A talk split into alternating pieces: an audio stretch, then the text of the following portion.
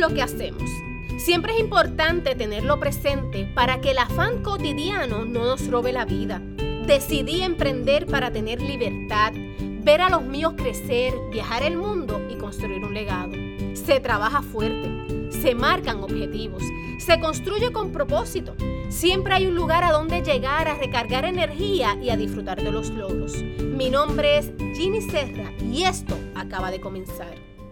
En un lugar hermoso celebré mi cumpleaños, rodeada de la gente que amo.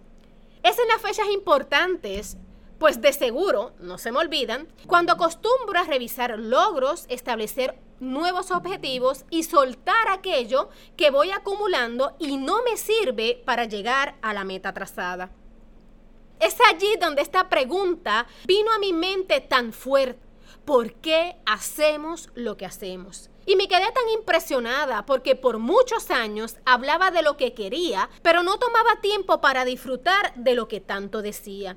Llegó el momento donde el hacer opacó al ser y por ende el tener no se disfrutaba. Y gracias a eventos estremecedores, sí, porque a veces para cambiar tenemos que ser sacudidos. Así fue cuando me dije, se te escapa la vida y a dónde vas.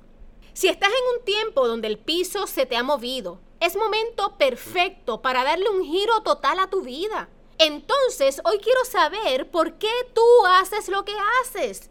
¿Qué es lo que te motiva a accionar? ¿Qué es lo que te mueve en tu vida hoy? Cuando logres responder estas preguntas, te darás cuenta cuánta energía gastamos tratando de hacer demasiadas cosas que no nos llevan a conquistar ni a materializar ningún objetivo. Tu día tiene 24 horas al igual que el mío y al igual que todos. Cuéntame cómo tú los distribuyes. ¿Cuántos roles tienes? ¿Cuántas cosas haces a medias? Y como bien dice un gran mentor, las medias solo funcionan para los pies. ¿Sabes? No puedes seguir así. Te estás desgastando. ¿Para qué? Creo que nuestra formación fue basada en que si hacíamos muchas cosas era mejor.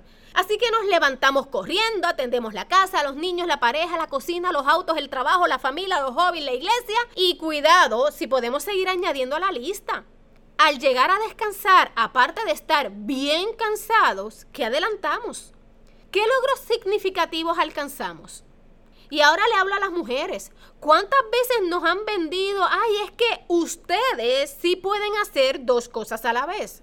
Y wow, nos sentimos hasta inteligentes y pensamos que esos son elogios y hasta nos llegan a gustar. Pero cuidado, es una mentira del diablo. Nadie que haga dos tareas a la vez puede dar el 100%. Su nivel de productividad se reduce gramáticamente. Entonces, ¿por qué haces lo que haces? ¿A dónde vas? ¿Qué quieres conquistar? ¿Qué quieres disfrutar? Vivimos en una cultura de terapias, donde la mentalidad es que somos nuestro pasado. Y la mayoría de la sociedad piensa que la biografía es un destino, en el que el pasado es igual al futuro. Nos es más fácil hacer un copy-paste que sentarnos a pensar, descubrir y hacernos responsables de nuestro destino. Hoy día damos por sentado tantas cosas. Entonces, ¿y si no es así? ¿Y si nos enseñaron mal? ¿Y si se puede cambiar? Tenemos que recordarnos una y otra vez que nuestras decisiones son el poder más grande que tenemos. Las decisiones forman destino. Te invito hoy a tomar decisiones sobre tu presente. Al salir de no tengo. De hecho, eso es una excusa que usas una y otra vez para no enfrentar la realidad. ¿Cuántas veces has dicho, no tengo conocimiento, no tengo dinero, no tengo tiempo, no tengo recursos, no tengo contactos? Detente ya. Enfócate en cambiar tu historia con una decisión. Sé productivo y conviértete en un referente de una nueva cultura.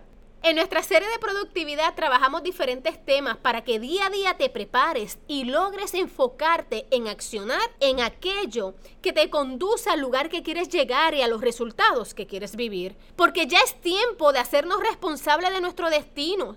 A la medida que nos aferremos a nuestros sueños, accionamos en la dirección correcta, descubriremos un mundo de posibilidades para lanzarnos y conquistar lo que ya nos pertenece.